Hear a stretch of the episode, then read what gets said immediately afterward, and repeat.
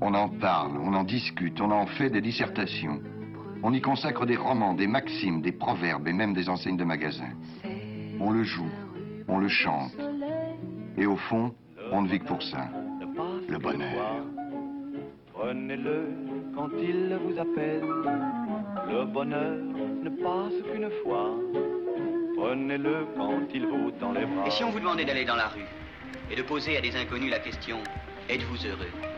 Vous iriez Vous êtes heureux, vous Vous êtes heureuse Vous savez ce que c'est que le bonheur Monsieur, s'il vous plaît, êtes-vous heureux Je dit qu'est-ce que ça peut vous foutre S'il vous plaît, êtes-vous heureux C'est quoi le bonheur Real question, ça. Non Ainsi va la vie. Par Zineb Soulaimani.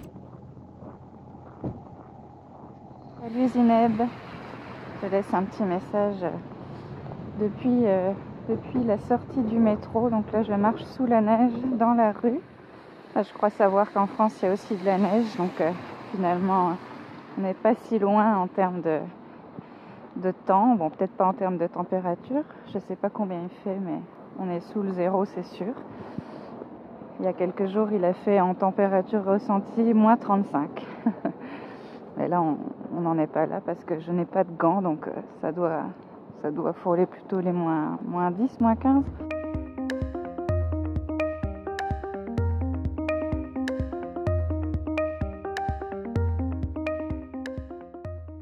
J'ai rencontré Sarah pour la première fois à Poitiers, faisant partie de l'équipe des ouvreuses du théâtre de la ville. Moi étudiante et elle développant déjà une pratique de photographe. Sa douceur, sa sensibilité et son élégance en toute épreuve laissaient entrevoir un monde singulier qui ne se laissait pas si facilement approcher. Sarah a 30 ans. Elle vit depuis 3 ans à Montréal où elle a rejoint son amoureux Guillaume. Grâce aux réseaux sociaux, nous nous sommes suivis depuis toutes ces années qui nous séparent de notre vie poitevine. Et puis, j'ai eu envie dans ce numéro d'Ainsi va la vie de faire un pas de côté avec l'Axe France-Maroc. Un pas de côté grâce aux réseaux sociaux toujours, pour tenter une correspondance sonore et poser mes questions à Sarah, depuis son nouveau point de recul. Pourquoi ce départ? Comment vit-elle son immigration? Comment sa vie, son quotidien, ses repères se fabriquent-ils dans cette nouvelle vie? Est-ce qu'un nouveau départ est nécessaire pour atteindre son bonheur? Par quoi il est fait chez elle? Allez, embarquons pour une expérience sonore montréalaise.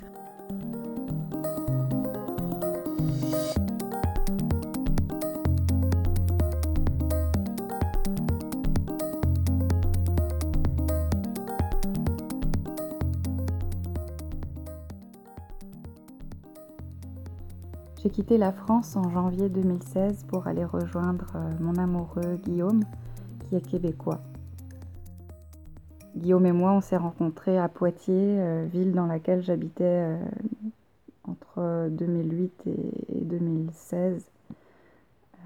lui était venu faire un échange universitaire à l'école de l'image de Poitiers pendant trois mois.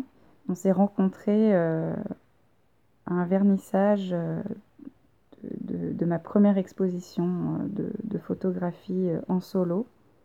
Et, on a sympathisé, il m'a acheté une photo. Une fois qu'il était de retour à Montréal, il m'a écrit pour me proposer d'établir une relation romantique à distance.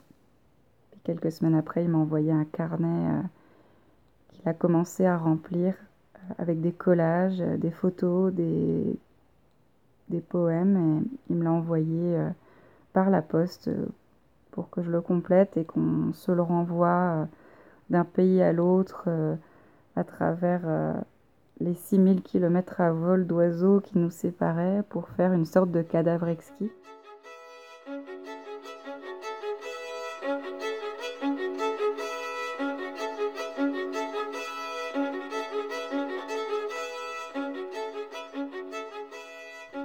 Ensuite, euh, bah, ça a été les, les démarches de, de, préparation au déménagement.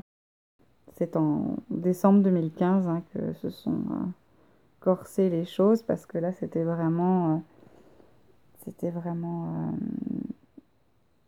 imminent.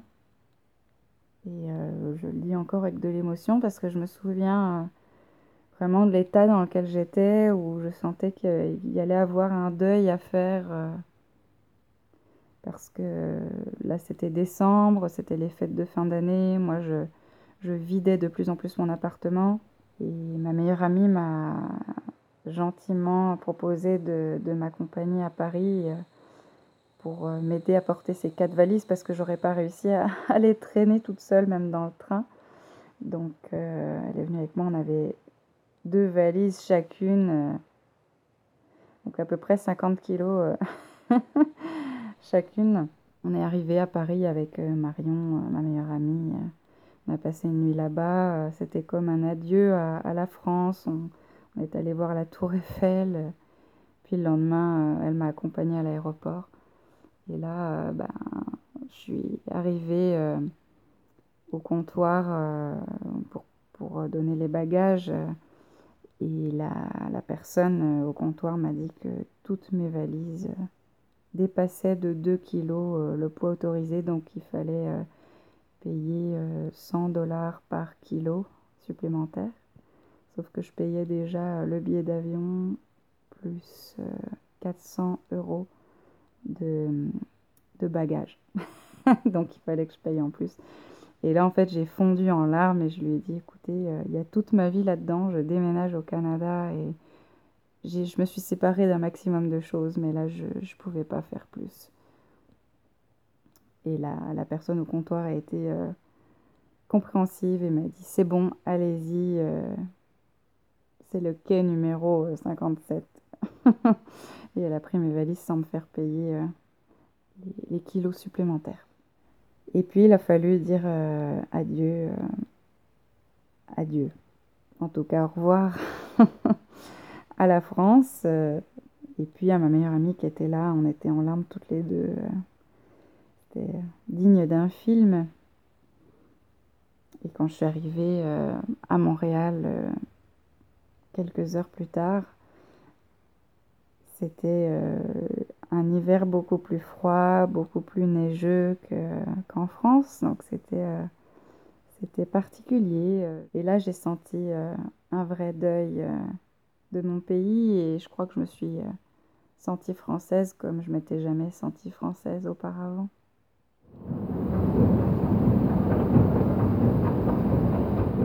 J'habite dans le quartier de Villeray à Montréal, qui est un quartier qui rassemble beaucoup de, communautés, et notamment euh, beaucoup d'habitants euh, maghrébins, italiens, quelques français. Et euh, il y a beaucoup d'épiceries italiennes, d'épiceries maghrébines. C'est très chouette. Et voilà mon métro, à moi, de mon côté.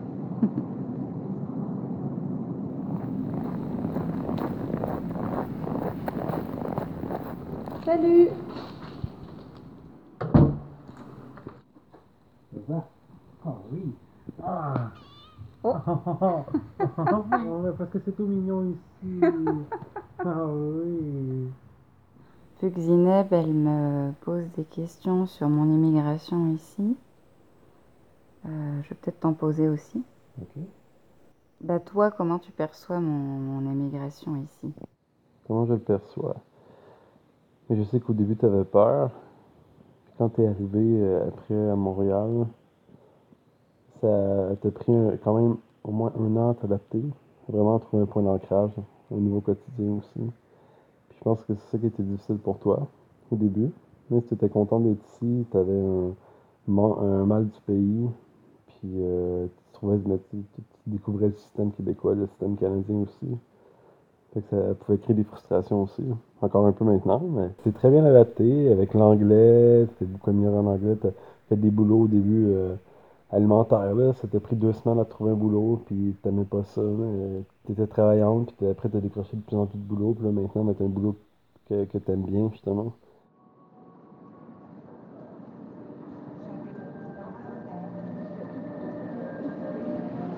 on va croiser un petit monsieur qui joue de la musique euh, à la station Jean Talon, qui est là, euh, pas chaque jour, mais chaque semaine. Et c'est étonnant parce que à chaque fois que je passe, c'est cette chanson-là.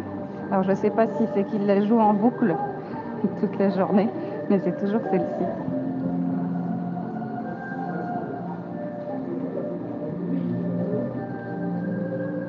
Il y a donc un, un violon. Ah non, c'est pas un violon.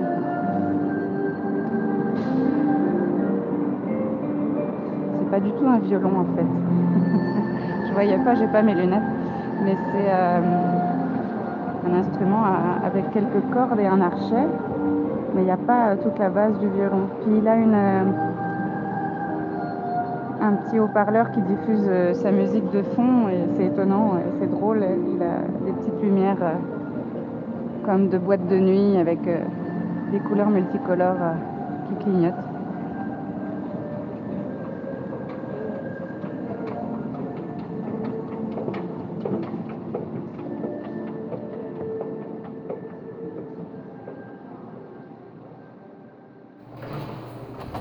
Allô? C'est Dominique. Oui, c'est moi. Enchantée, moi c'est Sarah. Enchanté. On se rencontre enfin. Oui. Donc, euh, c'est juste ici. Super. Merci. Désolée pour le retard, Ouais, ça a a été compliqué avec les bus. Si ça dérange pas, tu peux juste mettre tes bottes là sur Ouais. le genre de tapis. Ouais, c'est clair. Je fermer la porte. Peux-tu plus de lumière? Je peux en allumer plus. non, euh, ça va, je te remercie. parfait. Parfait. Donc, euh, je vais venir me remettre dans le coin. Ça va pour toi? Ouais. Tu sais, il va falloir que je vois bien ton visage. Parfait. Donc, je me positionne comment? Euh, bah, comme ça, c'est pas mal. Tu peux même mettre ton dos euh, contre le, mu- le- le truc de la fenêtre. Moi, je vais baisser mon trépied. Il n'y a pas beaucoup de lumière, mais tu vois, sur la fenêtre, c'est plus, euh, c'est plus lumineux quand même. C'est une lumière euh, naturelle en fait qui vient de l'extérieur, donc euh, Ouais, ça doit être mieux que la lumière de l'électricité ici. c'est ça. Le trépied, il est un peu rouillé. Voilà. J'essaie de refaire des photos vraiment euh, avec euh, la lumière qui vient dans tes yeux. Je vais essayer d'avoir ta petite mèche que j'aime bien. Ça fatigue l'œil justement le fait que ça bouge Ouais, quand je fixe longtemps la lumière, ça fatigue Ouais. quand même beaucoup l'œil, ouais. Puis la, la lumière là par contre ça, ça va, ça te gêne pas? Non, Tu peux non. fermer les yeux entre les moments de, Ouais, de c'est ça que réglage. je fais aussi. Ouais, ouais, ouais, n'hésite pas. C'est beau. C'est beau. Ok. Donc là, je fais mes petits réglages. T'as vraiment un, un beau profil. Merci. Ok. On fait rien comme ça. Donc, c'est parti. 1, 2, 3. Photographe depuis euh, 2014 de manière professionnelle, c'est-à-dire euh, l'année euh, où j'ai commencé mes premiers contrats rémunérés. J'ai commencé la photographie quand j'avais 16 ans. Euh, ma mère m'a proposé de prendre des cours euh, du soir euh, à l'école des beaux-arts de Belfort, là où on habitait. Quand j'étais plus jeune, j'avais des, appareils photo jetables et, et je prenais vraiment mon temps. J'avais toujours envie de constituer un- une sorte de, cohérence entre les photos que je prenais. Donc je choisissais vraiment mon, cadre, euh, les couleurs, euh, alors que je n'avais pas vraiment de, possibilités en termes de, de focale ou, de réglage, puisque tout est, tout est préseté hein, dans, un appareil jetable. Mais euh, j'aimais ça et en fait, je crois que j'avais déjà intégré l'idée de série. Donc les séries photographiques qui, qui sont justement une suite euh, cohérente d'images qui crée, euh, qui crée une idée, euh, qui crée un univers. Je crois que je suis très attachée à, l'image et au souvenir déjà à la base. J'avais même euh, à une période de ma vie, donc plutôt début de l'âge adulte, entre 18 et, euh, et 23 ans, je, je, faisais beaucoup de photos, mais toujours argentiques. hein. Moi, ça n'a jamais été numérique. Je suis pas du tout, du tout, du tout branchée appareil numérique. J'ai besoin d'un rapport à la pellicule que je développe, puisque j'ai appris aussi comme ça, justement à l'âge de 16 ans. Et, et je faisais développer la couleur, puisque je pouvais pas la développer, mais euh, j'ai tout emmené, toutes ces boîtes que j'ai fait développer et tirer sur papier. Et j'en ai euh, un peu plus de 80 boîtes qui euh, ont été ramenées par une, copine à moi, Marion, qui m'a tout ramené dans une valise en fait euh, en soute quand elle est venue me voir au Québec, une valise remplie de photos. Je vais rajouter un petit peu de lumière. Est-ce que tu peux encore avancer ta tête près de la fenêtre par hasard? Ouais, super. Ça va, c'est pas trop inconfortable? Oh, Je vais m'en sortir. mon pauvre. je pense qu'on arrive à la fin de la pellicule. Ouais. Parfait. Alors, euh, bah, tu peux retourner sur la chaise. Je vais changer, je vais changer de pellicule. Je vais rembobiner celle-là, puis je vais en mettre une autre. Depuis deux ans, euh, je, mène un, gros travail, un, projet euh, photographique qui s'appelle FOVEA. La FOVEA, ça désigne la zone de netteté la plus précise au sein de la macula, dans l'œil, qu'on a tous. Donc c'est vraiment cette idée de, précision, de, netteté la plus absolue. Et donc FOVEA, c'est un projet de photographie documentaire qui met en lumière les jeunes déficients visuels du Québec. Donc euh, les jeunes atteints de déficience visuelle, ce sont autant euh, des malvoyants que des aveugles qui, euh, qui sont atteints de maladies telles que du glaucome, une rétinite pigmentaire, la morose de Leber, ou qui ont eu une, une cécité ou un champ de vision rétréci ou une vision centrale détériorée suite à un AVC, un accident de voiture, un tas de choses, une tumeur au cerveau. et puis il y a certains jeunes qui, sont, qui sont nés aveugles, notamment à cause de la rétinopathie du prématuré, qui, est donc, qui touche les, les, les nourrissons qui naissent au bout de, en général, 24-25 semaines et euh, la rétine se décolle. Donc euh, certains, euh, suite à ça, ne vont rien voir du tout depuis le début de leur vie et d'autres vont voir des lumières, d'autres vont avoir une vision très très très basse qui, qui va se détériorer par la suite. T'as déjà vu une pellicule? Non.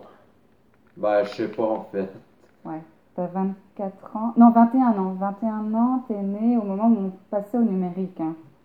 Ben, en 97, je suppose que ça devait déjà exister, mais c'était pas tant développé. Ok, tu vois, c'est ça?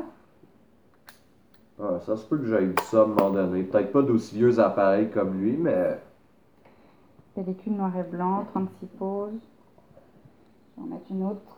Puis, euh, tu vois, tu as à peu près 1m50 de, de film photosensible à l'intérieur. Ça, peut prendre combien de photos par pellicule? 35, 36 à peu près. c'est marqué 36, mais euh, en général, tu en as un petit peu moins quand même.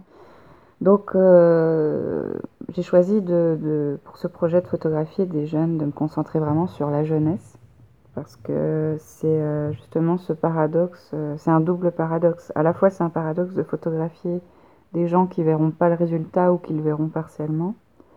Et c'est aussi le paradoxe qui concerne donc la jeunesse et justement que la, jeunesse de, de, cette génération euh, des, des milléniaux, comme on les appelle, c'est une, génération qui se construit euh, à travers l'image, euh, à travers la représentation de soi dans les, médias sociaux.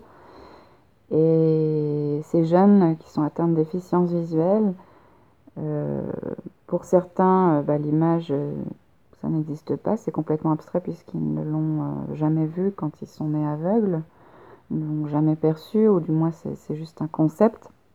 Puis pour d'autres, euh, bah, ça devient euh, abstrait. donc ça m'intéressait de, questionner un petit peu le rapport à l'image de ces jeunes-là. Tu vois, c'est comme ça à l'intérieur de la pellicule. Ah, Ça, c'est le film photosensible en fait. Ah, donc, Les photos, elles s'impriment là-dessus en fait. En négatif, ça veut dire que tout ce qui est blanc va être noir et inversement. Et après, dans, le, dans les, Enfin, j'utilise des chimies euh, dans ma salle de bain pour... Euh, c'est quoi des chimies? Bah, c'est vraiment des produits chimiques, en fait. Ah, des, chimie, des produits chimiques, ok. Ouais. C'est ça, justement, que j'ai envie de montrer. Donc, la, la déficience visuelle, c'est un fil conducteur qui relie tous les jeunes que, que je photographie mais euh, on, se centre, euh, on se concentre davantage sur euh, qui ils sont. C'est une rencontre. Donc, dans le projet, je veux vraiment pas qu'il y ait de clichés, de stéréotypes, donc il n'y a pas de canne blanche, il n'y a pas de lunettes de soleil. Il y a juste des visages, il y a quelque chose de très doux dans l'image. Donc ce sont des images en noir et blanc, en argentique, que je développe par la suite dans ma chambre noire. il y a un gros travail de lumière naturelle les jeunes, ils sont photographiés dans les lieux qu'ils choisissent eux-mêmes. Généralement, ça va être chez eux. Mais ça peut être euh, comme c'est arrivé dans une piscine, au Jardin botanique de Montréal, sur un cheval pour une jeune fille qui fait de l'équitation, qui est aveugle. Voilà, donc là j'ai chargé le film. Puis quand je vais avoir les photos, ça va être sur ton site. Tu vas aussi me montrer la version euh, papier. Il y aura des versions papier pour les expositions. Euh, il, y en aura, il y en aura une ou deux par jeune qui va être choisie parce que ça te coûte extrêmement cher à faire les ah, photos. Mais euh, je vous en ferai, par contre je vais vous en offrir. Ouais, c'est ça, comme chacun, chaque participant va en choisir une, sûrement sa plus belle ou celle qui préfère le plus. Ouais, c'est ça. J'ai hâte de ça. voilà, il y a plein de possibilités. Puis c'est un projet de longue haleine parce que donc il y a les photographies, mais pas seulement, il y a aussi des documentaires sonores euh, qui les présentent par la voix. Et il y a des descriptions d'images poétiques sous forme de braille et de gros caractères. C'est vraiment l'idée d'un projet euh, plurisensoriel qui soit surtout accessible. Ça, c'était absolument mon, mon objectif euh, qui, puisse être accessible au niveau de la, diffusion de l'exposition, euh, surtout au Québec, puisque c'est, c'est ça aussi mon idée, c'est qu'ils puissent venir la, la voir. Ouais, t'as vraiment une couleur d'œil assez euh, incroyable, je trouve. C'est gris, c'est beau. Gris-bleu. Alors, c'est parti. 2, 3. C'est super beau, ça bouge pas, c'est magnifique. 1, 2, 3. N'hésite pas à fermer les yeux, hein, c'était inconfortable pendant les, les réglages. Ok. On a bientôt fini. C'est bon. Ça va? Ouais. T'as pas trop mal aux fesses? Oh non, j'ai juste la cuisse qui me brûle à cause du calorifère, ma part ça. ouais, être assis sur la fenêtre, c'est pas ce qu'il y a de mieux, mais c'est souvent le plus lumineux. non, mais tu sais, si ça fait les plus belles photos, ça dérange pas de souffrir 2-3 euh, minutes pour ça. Ok. Alors, tu peux rouvrir si tu veux. Ouais. 1, 2, 3.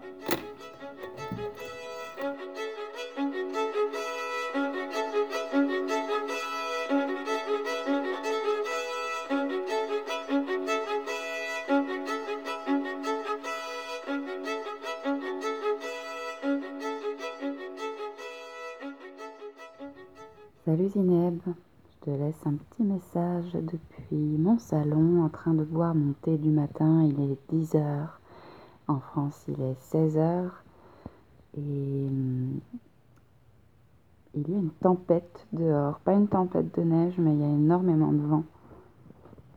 Je vais essayer de te faire entendre ça. Je vais ouvrir la, porte du balcon du salon.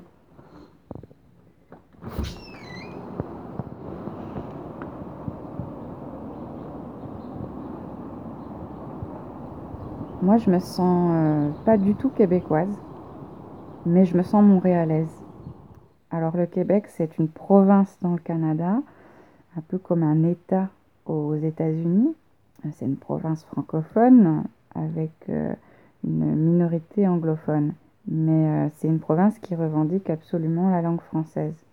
Et c'est aussi une des provinces qui, est, qui est les plus les plus demandés en fait par, euh, par les, les Français, ceux qui veulent immigrer euh, justement au Canada.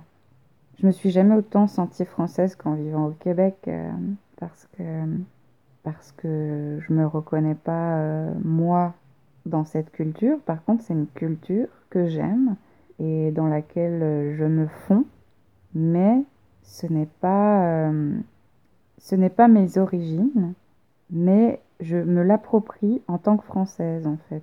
C'est assez particulier. Ce qui m'a poussé inconsciemment à venir vivre ici, c'est en parlant avec Guillaume quand on avait notre relation à distance. Il me parlait beaucoup de la ville et euh, des gens qui y vivaient. Donc moi j'y étais encore jamais venue. Et j'ai dû sentir que c'est une ville dans laquelle il y a une mentalité qui n'implique pas de pression sociale. Et maintenant que j'y vis depuis trois ans, je me dis que c'est la place où je dois être parce que ici, la, la, pression sur euh, la femme n'est pas la même qu'en France. Alors, je précise que c'est à Montréal parce que je ne sais pas dans le reste du Québec si c'est comme ça. en tout cas à Montréal, il y a beaucoup moins cette, cette idée que bah là si, tu passes 35 ans puis que t'as pas d'enfant, bah t'as un peu raté ta vie quoi, ou alors t'es pas une vraie femme. Il n'y a pas, a pas du tout ça ici. Euh, et ça me fait du bien de voir, de connaître des, des artistes femmes notamment, parce que c'est quand même le milieu qu'on côtoie, qui, euh, bah, qui n'ont pas eu le désir d'avoir d'enfants, qui sont hyper épanouies dans leur vie et, et leur objectif de vie, c'est juste d'être bien elles et de faire leurs projets, de voyager avec leurs projets artistiques et, euh, et c'est tout.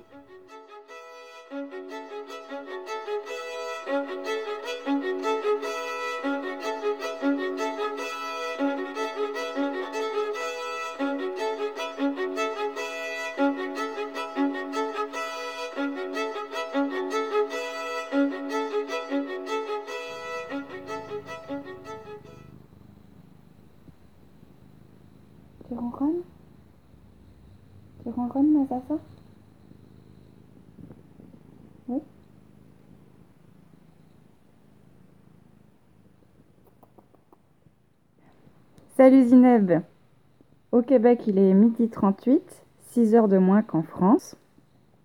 Il y aura peut-être le ronronnement de mon chat dans le téléphone parce qu'elle est...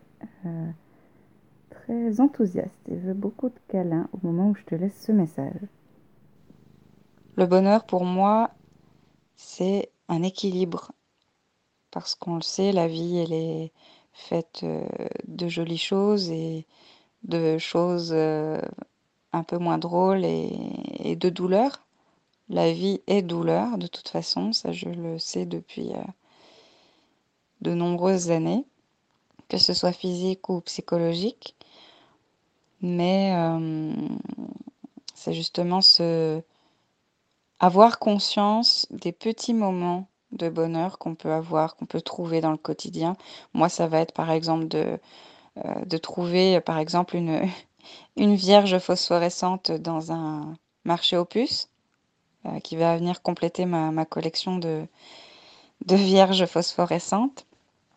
Et ça, c'est un moment de bonheur. Donc, quand j'ai un moment un petit peu plus difficile, je me raccroche à ça. Euh, j'ai beaucoup de collections, euh, notamment euh, une collection de petits poneys des années 90. Et ça, c'est pareil, ça fait partie de, mes moments de bonheur quand je cherche, même sur Internet, ou quand j'en trouve encore plus. Et puis évidemment, ça va être des moments de bonheur avec mon amoureux, avec son enfant, William, que j'aime beaucoup, avec mes amis. Et puis le bonheur pour moi, c'est surtout de photographier. C'est pas forcément, euh, je ne photographie pas forcément des moments de bonheur d'ailleurs, mais euh, c'est photographier mes sujets. ce que je cherche à, à montrer, c'est ça, c'est l'épanouissement à travers ma pratique. Le bonheur, c'est simple et c'est complexe à la fois. Non, vraiment, nous ne sommes pas les premiers, ni les derniers du reste à tenter de le dénicher. Salut Zineb. Ici, il est 8h43 du matin. Euh, chez toi, il doit être euh, ben, 15h43, 6 h plus tard. Euh, je sais qu'en France, c'est déjà le printemps.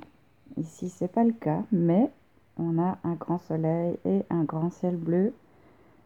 je sais pas combien il fait dehors, mais je pense qu'il fait froid. Mais j'ai bon espoir, le printemps doit arriver dans deux mois.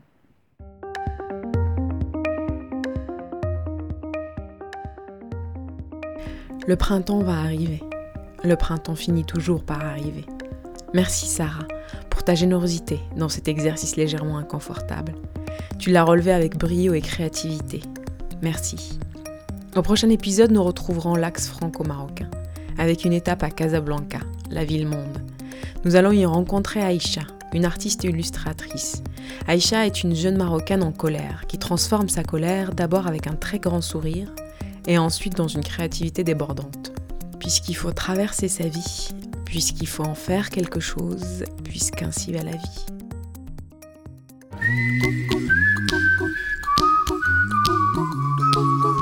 Ainsi va la vie. Par Zineb Soulaimani. and give you my phone number. When you worry, call me. I make you happy.